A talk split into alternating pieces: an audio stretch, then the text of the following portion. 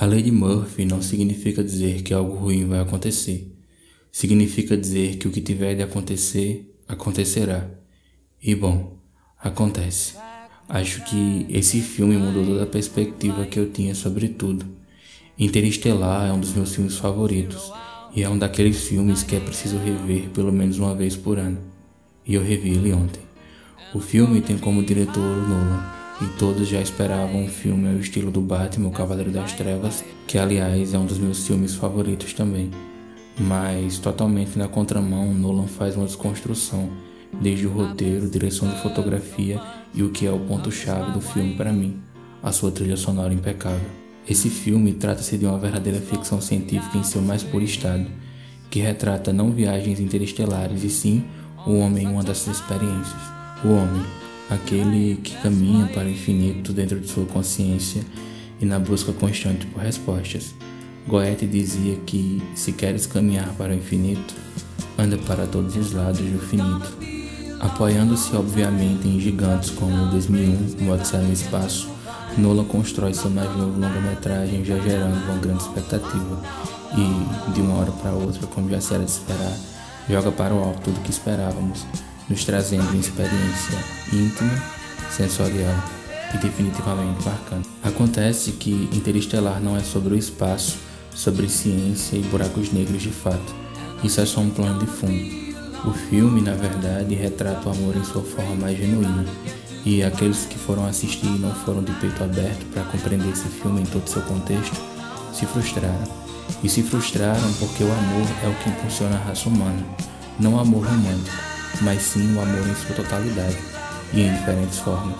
Freud dizia que o amor era o único sentimento capaz de tornar a vida mais suportável. É, eu sei o que deve estar pensando, que esse filme é algo clichê, pegas demais, mas na verdade não importa quantos erros científicos o Neil deGrasse Tyson aponte, não importa o que falem do ponto de vista científico. Esse filme, na verdade, parte do íntimo, daquilo que é o combustível humano para se manter de pé por algo ou por alguém. No caso do Cooper, pela Murphy, porque ele era o fantasma dela. Em uma das cenas mais bonitas do filme, quando Dra. Brand diz que está apaixonada por um dos astronautas das primeiras missões aos planetas de Gargantua, e Cooper diz que ela só está ali e só quer ir especificamente àquele planeta para tentar encontrar ele. E é aqui que toda a visão sobre o amor é ressignificada quando ela diz: isso me faz querer seguir meu coração. Pode ser que tenhamos passado tempo demais tentando resolver isso com teoria. Você é uma cientista, Brett. Então me escuta. Quando eu digo que o amor não é uma coisa que inventamos, é. é observável, poderoso. Tem que significar alguma coisa. O amor tem um significado, sim. Utilidade social, integração social, geração de filhos. Nós amamos pessoas que morreram. Qual a utilidade social disso? Nenhuma. Talvez signifique alguma coisa mais, alguma coisa que não podemos ainda entender.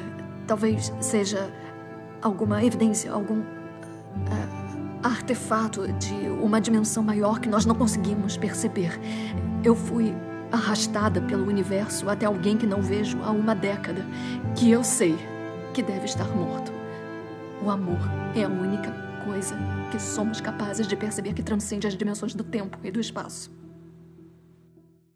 É claro que soaria amargo da nossa boca. Onde está o diretor pessimista e trágico de Amnésia, o diretor da dúvida de Inception e o que faz um ensaio sobre a maldade e heroísmo em Batman? Que história é essa de amor? Amor, Christopher Nolan? Sério? Sim, é muito sério.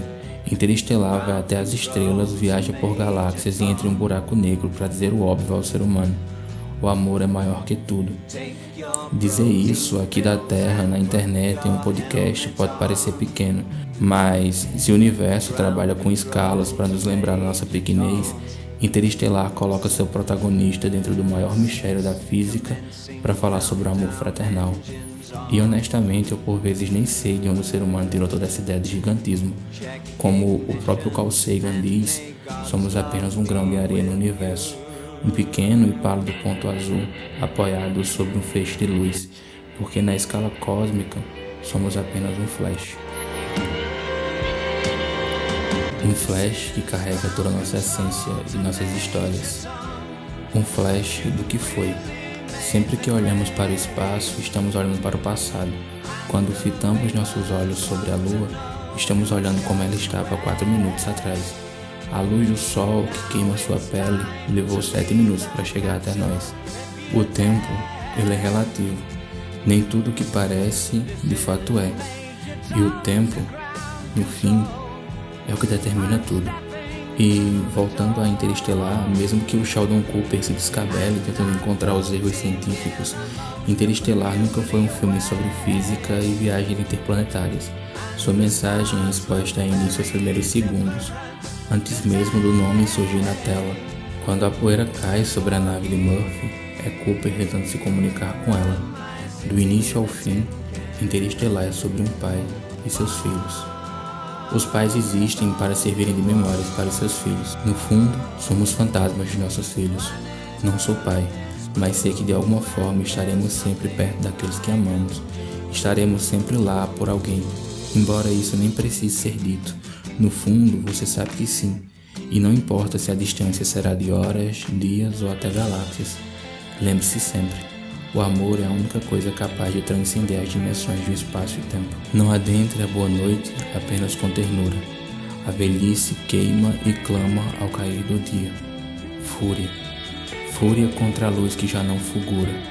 Embora os sábios no fim da vida saibam que a treva que perdura, pois suas palavras não mais capturam a centelha tardia.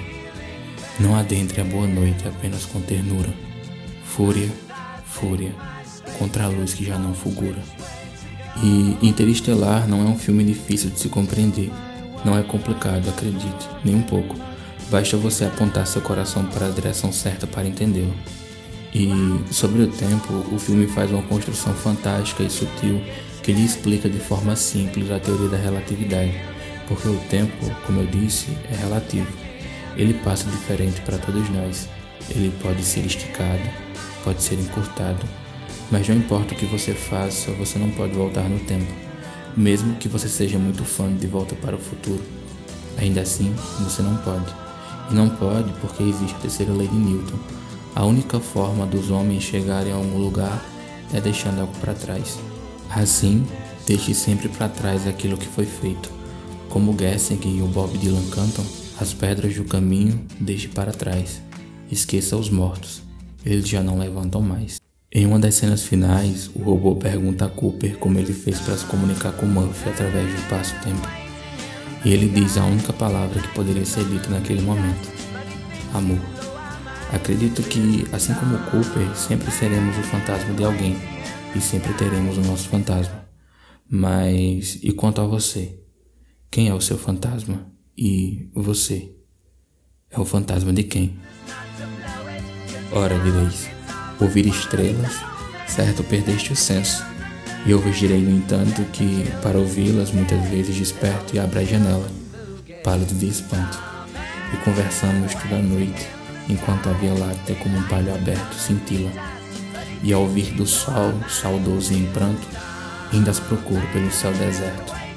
Direis agora, translocado amigo, que conversas com ela? Que sentido tem o que dizem quando estão contigo?